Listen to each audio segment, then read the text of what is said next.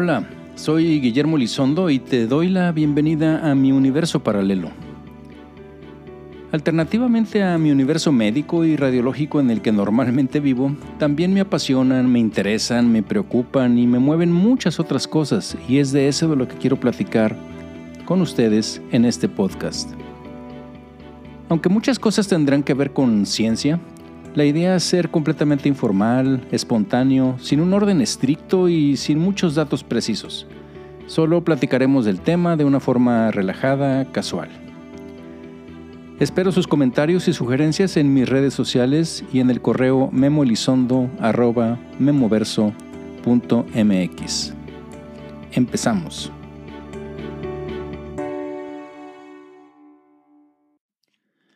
Como humanidad, pues la verdad es que yo creo que siempre hemos estado intrigados por nuestros orígenes, ¿no? De dónde venimos y cómo nos relacionamos con los que nos precedieron, con los chimpancés, con los gorilas. En fin, ¿qué es lo que nos hace como Homo sapiens diferentes de otros homínidos? Y bueno, a través de la investigación pionera, este año Svante Pavo logró algo aparentemente imposible secuenciar el genoma del neandertal, que es un pariente extinto de los humanos actuales, también hizo el sensacional descubrimiento de un homínido previamente desconocido, que se llama el Denisova. Y también es importante destacarte que Pavo también descubrió que se habían producido una transferencia de genes de estos homínidos, que ahora están extintos, con el Homo sapiens, tras la migración que se hizo fuera de África hace aproximadamente unos 70.000 años. Y este antiguo flujo de genes, por no decir cruzamiento de los humanos actuales, pues tiene relevancia fisiológica hoy en día, por ejemplo, afectando la forma en que nuestro sistema inmunológico reacciona a las infecciones, incluso a la parte del COVID-19. Ahorita les platico algo de esto. Y las investigaciones la fundamental, pues dio lugar a esta nueva disciplina que ahorita les platico también más, que se llama la paleogenómica.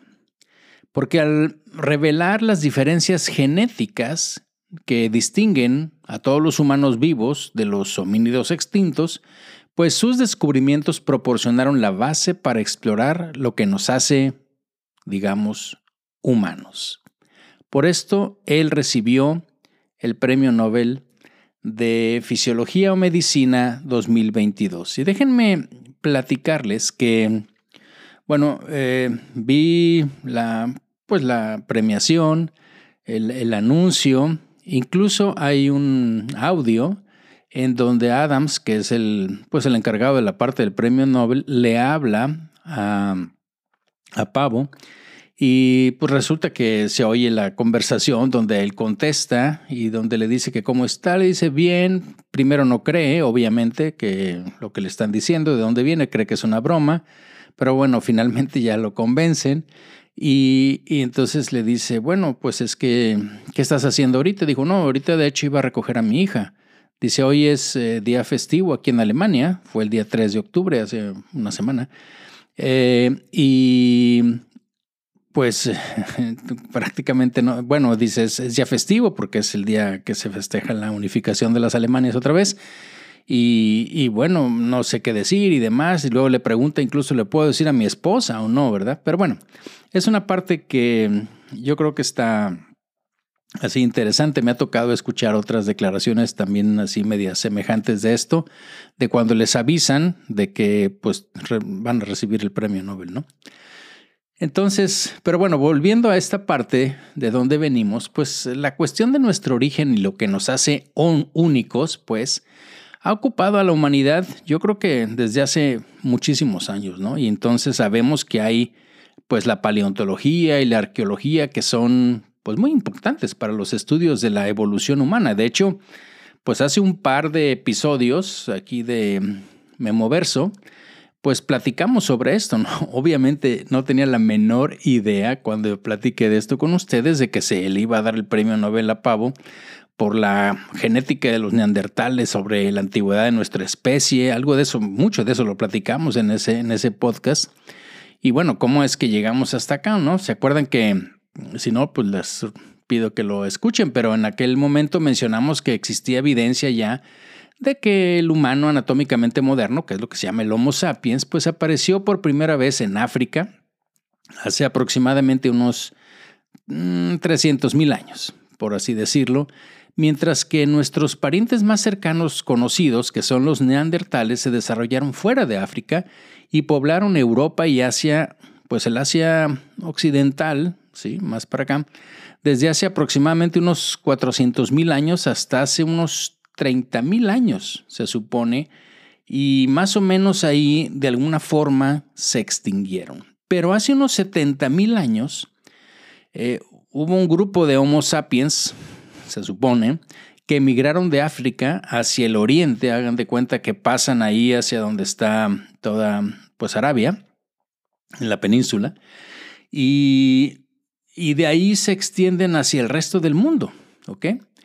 Y bueno, pues el Homo sapiens y los neandertales se supone que coexistieron en una gran parte de lo que se llamaba Eurasia, o sea, toda este, esta parte de Europa y Asia durante pues decenas de miles de años, ¿no? Pero bueno, ¿qué sabemos de nuestra relación con estos extintos neandertales? Pues obviamente que ya lo platicamos un poco, pero las pistas pueden derivarse en mucho ahora de esta derivación genómica, ¿no? Bueno, como ustedes se acuerdan, a finales de los 90, bueno, de hecho fue creo en el 2001 que hubo dos artículos así como que wow, seminales que han cambiado la historia, en donde se secuenció pues todo el genoma humano, ¿no? Se acabó al final desde los 90 y había empezado al principio de los 90, fue la década para la eh, pues secuenciación del genoma humano y se terminó. Y pues este fue un logro pues, importantísimo, ¿no? Que permitió que se hicieran muchos estudios posteriores de la relación genética entre diferentes poblaciones humanas, pero diferentes poblaciones ahorita, nosotros, ¿no? Pero los estudios de la relación entre humanos actuales y los neandertales, por ejemplo, pues requerirían de una secuenciación de ADN genómico que estuviera o que fuera recuperado, pues de esos especímenes muy arcaicos. Y aquí es donde entra este amigo Sven Pablo, Pavo. Y bueno, para, digamos, comprender el proceso que llevó a él, que ahora, bueno, ahora tiene 67 años, a la reconstrucción del genoma neandertal, pues bueno, vamos a platicar un poco de lo que averigüé de él, de su, pues, de su historia personal, ¿no? O sea, ya hay que remontarnos, digamos, pues hasta su adolescencia, que es la parte importante, supongo. Cuando él tenía, bueno, él mismo lo platica, ¿no? 13 eh, años, pues su madre lo llevó de vacaciones a Egipto y ahí que pues quedó fascinado con la cultura antigua del país y la arqueología. Sí, este, y bueno, volvió convencido de que quería convertirse en egiptólogo. Fíjense que eh, una de las cosas interesantes aquí es que les, dije que su, madre lo llevó no, no sé exactamente, pero al menos por lo que en esa entrevista telefónica donde le anunciaron eh, a él, bueno, le preguntan sobre la relación con sus padres, porque su padre, el padre de, de, Pavo, también sacó un premio Nobel, no me acuerdo hace cuánto, pero hace un buen rato. Y entonces le dicen, oye, esto también es como genético. Y él como que lo minimiza porque entiendo como que están divorciados o algo así, porque dijo, bueno, yo le debo todo a mi madre, mi padre poco influyó en mí, etcétera, ¿no? En fin, pero este, pues eso, eso fue la donde se supone que le nació la idea de hacer todo esto. Y cuando llegó el momento de ir a la universidad, pues entró a la Universidad de Uppsala, que está a unos, no sé, 70 kilómetros del noroeste de Estocolmo, y entonces comenzó la carrera de egiptología. Y bueno, como a los dos años se dio cuenta de que no era lo que aspiraba, ¿no? Este, él decía, eh, la carrera pues obviamente estaba orientada hacia los estudios mucho de gramática, de jeroglíficos, y él había soñado con, no sé, él, él mismo dice, ¿no? Con descubrir momias y pirámides. Dice, no era para nada lo romántico del tipo de Indiana Jones que yo creía, ¿no? Y entonces, eh, pues, eh, bueno, eso, lo puso en una, en una entrevista que le hizo el BBC. Y bueno, entonces de ahí pues dijo, bueno, como esto no era lo que me gustaba, se cambió a medicina y luego estudió un doctorado en genética molecular y bueno, finalmente pues pudo vincular su interés desde la adolescencia, o sea, la parte antigua, egiptóloga, con su campo profesional actual que tiene la, la parte esta de medicina eh, molecular y medicina genética, pues, ¿no? Entonces, eh, fíjense que hay un, en la Academia Nacional de Ciencias de Estados Unidos hay un perfil eh, suyo ahí donde él empieza, lo, voy a tratar porque eso es palabras de él, dice, empecé a darme cuenta de que teníamos todas estas tecnologías para clonar el ADN, pero nadie parecía haberlo aplicado a los restos arqueológicos, en particular a las momias egipcias. Y entonces, eh, digamos que, bueno, ya, eh, eso, eso, fue lo que comentó ahí en, el, en, el, en la academia, en lo que viene ahí en su perfil. Pero bueno, finalmente él dijo, bueno, con esto yo creo que podríamos tener como una especie de máquina del tiempo genómico, ¿no? Y la inquietud lo condujo al estudio pues del ADN de las momias. De hecho, en la parte histórica ahí viene de lo que leí, como que lo hizo la, la primera medio escondido, estaba haciendo doctorado y entonces eh, estaba haciendo su trabajo, pero así como paralelo estaba eh, secuenciando el DNA de momias, ¿no? Y bueno, después se mudó a California para mm, seguir trabajando en todo esto en la Universidad de Berkeley. Y luego se, se, fue a, a, Múnich, en Alemania, donde pues, se dedicó a cosas más antiguas como los mamuts y pues osos y bueno, animales y lo, que fuera vivo que estuviera en cavernas. Y se dedicó a sacar el DNA, porque el problema es que, ahorita les platico, ¿no? Pero hay muchas dificultades técnicas, no voy a entrar en detalle en ellas, pero leí, leí al, respecto. Y bueno, eh, pese a todas estas dificultades, pues ni, siquiera se dio por vencido, sino que con el tiempo se puso algo mucho más ambicioso, que fue descifrar el ADN de los neandertales y qué es lo que los podría diferenciar de los seres humanos actuales. Y bueno, como les digo, sin quererlo, sin buscarlo, pues había creado una nueva disciplina que ahora ya pues, se le reconoce, que es la paleogenómica, ¿no? Pero como les decía, eh, muy pronto se dio cuenta de los desafíos técnicos extremos, ¿sí? porque con el tiempo el ADN pues se va modificando químicamente y se degrada en fragmentos muy cortos y después de miles de años pues solo quedan rastros de ADN y lo que queda está masivamente contaminado con ADN de bacterias, hongos eh, y otros humanos contemporáneos, ¿no? Eh, les platico, por ejemplo, que en un, documental de la PBS que se llama First Peoples, que son los primeros pueblos, el pavo relata una, bueno, la dificultad que implicaba para él o para cualquier otra persona la reconstrucción del ADN del neandertal después de decenas de miles de años de haber sido extinto. Y puso, por ejemplo, dice, imagina que todas las páginas de un diccionario hubieran sido destruidas en una de esas trituradoras de papel y que tuvieras que reconstruir la obra.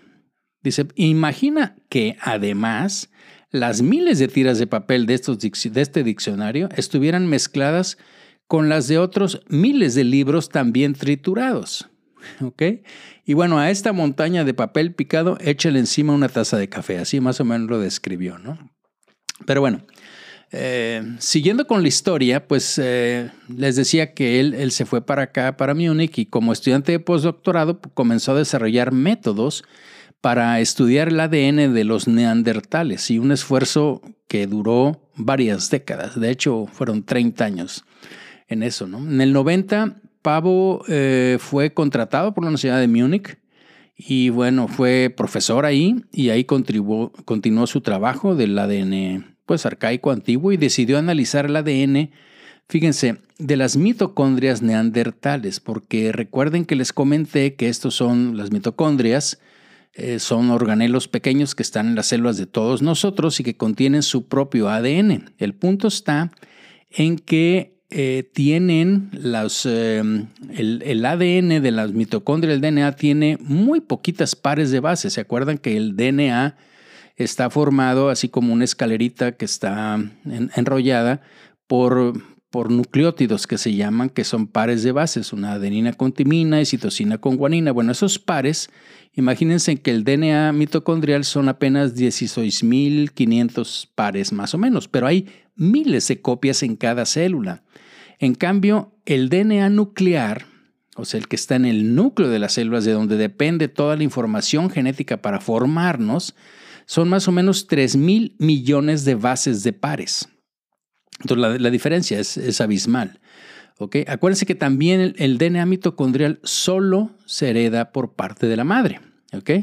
Ya lo vimos en el podcast anterior, de tal forma que si una mujer tenía hijos varones, pues entonces esos ¿sí? este, ya no podían heredar la información que tenían para arriba, ¿ok? Por parte de la madre del DNA mitocondrial, ¿ok? Eh, y la otra cosa, pues es que el DNA, el DNA, nuclear, a diferencia de los miles de copias que tenemos del mitocondrial, pues acá nomás hay dos, ¿sí? Uno de del padre y otro de la madre. Entonces, em, como les digo, eh, pues este genoma mitocondrial, pues es muy pequeño y contiene solo una fracción de la información genética de la célula, pero está presente en muchas copias ¿sí? de cada célula y por lo tanto aumenta, digamos, las posibilidades de éxito, ¿no? Y entonces lo que, lo que le gana, pues, eh, mucho de, de, las razones por las cuales le dieron el premio Nobel fueron por los métodos que desarrolló. De hecho, en la, cuando se da el, el anuncio, pues se da ahí en, en, Estocolmo y, y, hay una serie de pues, reporteros ahí que le preguntan. Uno de ellos, un poco insistente, le decía, bueno, pero ¿qué fue lo que, lo que hizo él para que le dieran el premio Nobel? Porque fíjense que, de hecho, hubo otra pregunta ahí también de alguien eh, eh, asiático, eh, creo que era de Corea, que, que, le dice, bueno, esto no encaja perfectamente ni en medicina ni en fisiología. Y es cierto, ¿sí? No es así, dice, y además todos esperábamos como que el premio Nobel fuera para los que hicieron la vacuna del COVID. Y entonces, eh, podrías, de hecho le preguntan a Adams, le dice, ¿podría explicarnos? Y el, el, tipo les dice, no, no, no, yo no les voy a decir por qué no le dimos el premio, les voy a decir por qué le dimos el premio a él. Los demás no fueron considerados todavía, así dijo, o algo así. Entonces, eh, bueno, la, el, el, el, punto está en que una de los eh, asesores que estaba ahí, que era miembro del comité, dijo, no, el punto no nada más es por eso, sino es por todo la metodología que se tuvo, que él tuvo, bueno, y su equipo, que desarrollar para poder eh, identificar, detectar, eh, multiplicar, estudiar, comparar, etcétera, todo este secuenciación del ADN. Y bueno, ahora tenemos que pensar pues en un hueso antiguo. El primero que hizo fue el del Neandertal, que como ya lo había platicado con ustedes, tiene aproximadamente unos 40 mil años de antigüedad. Y entonces eh, él lo hizo con esta, como les digo, con la con ciertas regiones del ADN mitocondrial y por primera vez, pues digamos que teníamos acceso a una secuencia de un pariente extinto, así, tan como se oye, ¿no? Y bueno, las comparaciones con humanos que se hicieron y con chimpancés eh, de los actuales, contemporáneos, demostraron que los neandertales eran totalmente genéticamente distintos. Entonces, dado que estos análisis del, digamos, pequeño genoma mitocondrial, pues solo proporcionaban información muy limitada, como les digo, pues Pavo asumió el enorme desafío de secuenciar el genoma nuclear del neandertal. Ese que les digo que nada más hay dos copias por cada célula, del padre y de la madre, lo que está en el núcleo de las células. Y bueno, en ese momento ya se le ofreció una oportunidad para establecerse en el Instituto Max Planck en Alemania, con todavía está. Y bueno, aquí en el instituto, pues él y su equipo mejoraron constantemente los métodos para aislar, como les digo, y analizar el ADN de estos restos óseos arcaicos, hacer todos los algoritmos, mucha cosa de computadora. Eh, hizo pues contratación y asociación con mucha gente de epidemiólogos y de muchas especialidades que básicamente lo trataban, e, él, quería que lo criticaran, porque fíjense, que lo criticaran, porque fíjense que hace, hace un tiempo, y de hecho fue una de las preguntas que le hizo otro reportero también aquí a Adams en, la entrega, es que le dice, bueno, pero él ya había descrito originalmente la secuenciación de una momia egipcia, y después eh, salió que era que estaba muy contaminada con eh, este material de ADN de humanos actuales. Y entonces le responde, sí, ciertamente. De hecho, él lo publicó y él lo reconoció. Eh, allá por los ochentas, creo. Entonces, él, él, lo que quería era estar totalmente seguro de que sus resultados, pues así, así eran, ¿no? Entonces, eh, pues el equipo de investigación, como les decía, aprovechó todos estos nuevos avances técnicos que hicieron en la secuenciación del ADN para que fuera esto eh, pues más eficiente y eh, obviamente, bueno, esto fue exitoso y Pavo logró lo aparentemente imposible. O sea que todo el mundo decía que eso era imposible y pudo publicar la primera secuencia del genoma neandertal en el 2010 hace, ¿qué? 12 años.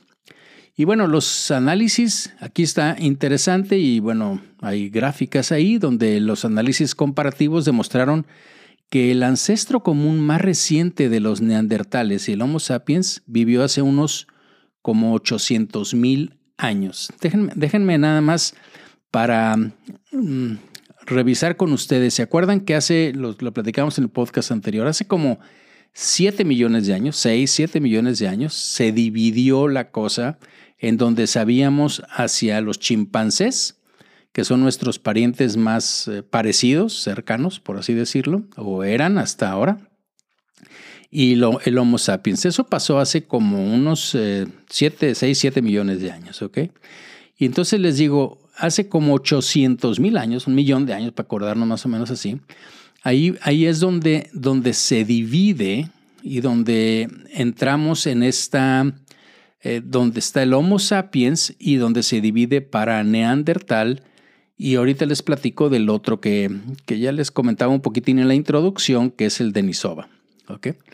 Entonces, como les digo, eh, Pavo y sus compañeros, pues ahora ya podían investigar la relación entre los neandertales y los humanos modernos de diferentes partes del mundo. Entonces empezaron a encontrar, a buscar, y bueno, hay por ahí un artículo eh, bastante extenso y un libro de él en donde te platica todas las cuevas a las que fue y bueno, básicamente mapeó ¿sí? todo lo que, lo que estaba disponible, eh, habló con mucha gente de museos que le permitieran tomar muestras del número, demás, de, de, pues de varias eh, neandertales y, y de, de, los homínidos que estaban antiguos, ¿no?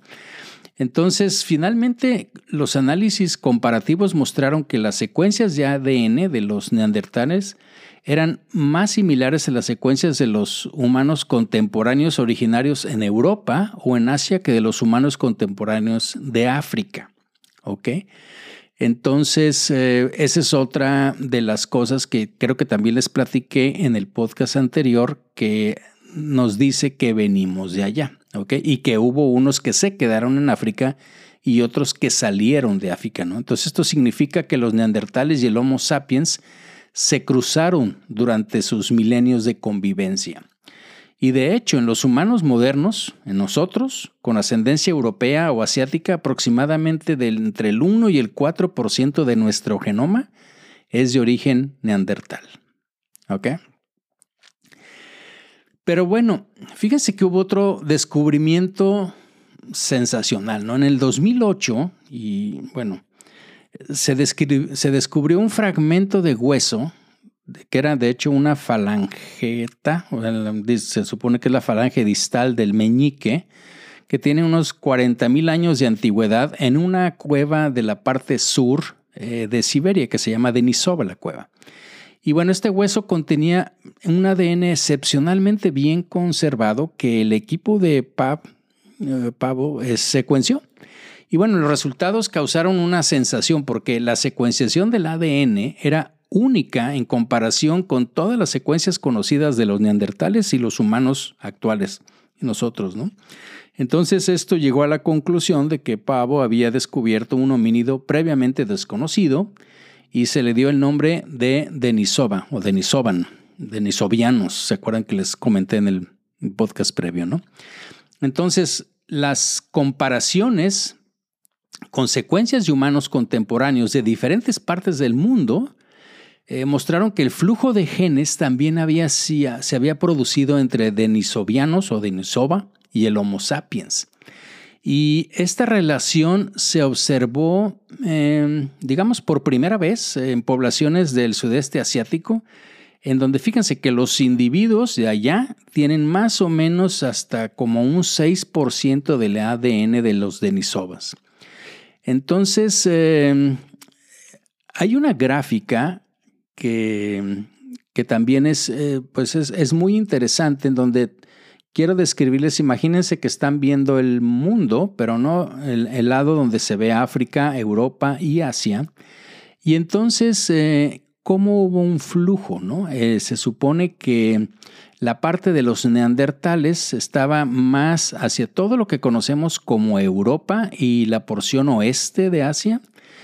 acuérdense que salieron de de por ahí, por, por África, y los Denisovan estaban más hacia la parte totalmente de Asia, China, toda la parte eh, mongólica, eh, toda la parte norte de, de, Rusia, Siberia, etcétera, que fue donde se encontraron.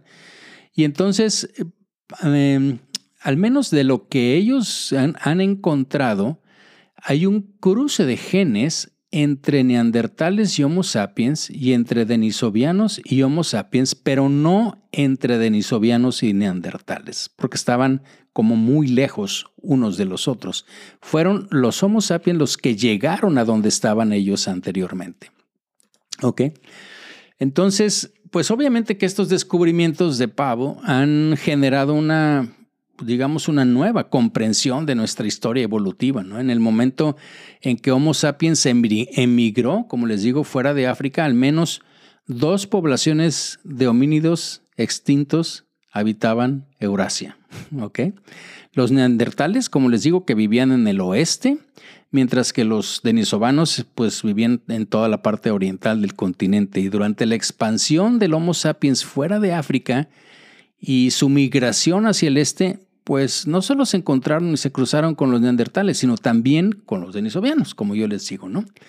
Entonces, esta, ¿qué relevancia tiene? Bueno, pues como les decía a través de la investigación pionera de él, pues eh, Pavo estableció una disciplina, ¿no? Que es la paleogenómica y los descubrimientos que hizo, pues han establecido un, digamos, un recurso único, ¿no? Que, que la comunidad científica, pues ahora está utilizando ampliamente para comprender mejor la evolución y la migración humanas. Fíjense, por ejemplo, los eh, nuevos métodos que, que implementó Pavo y su equipo para el análisis de la secuenciación del ADN indican que los homínidos arcaicos también pudieron haberse mezclado con Homo sapiens en África.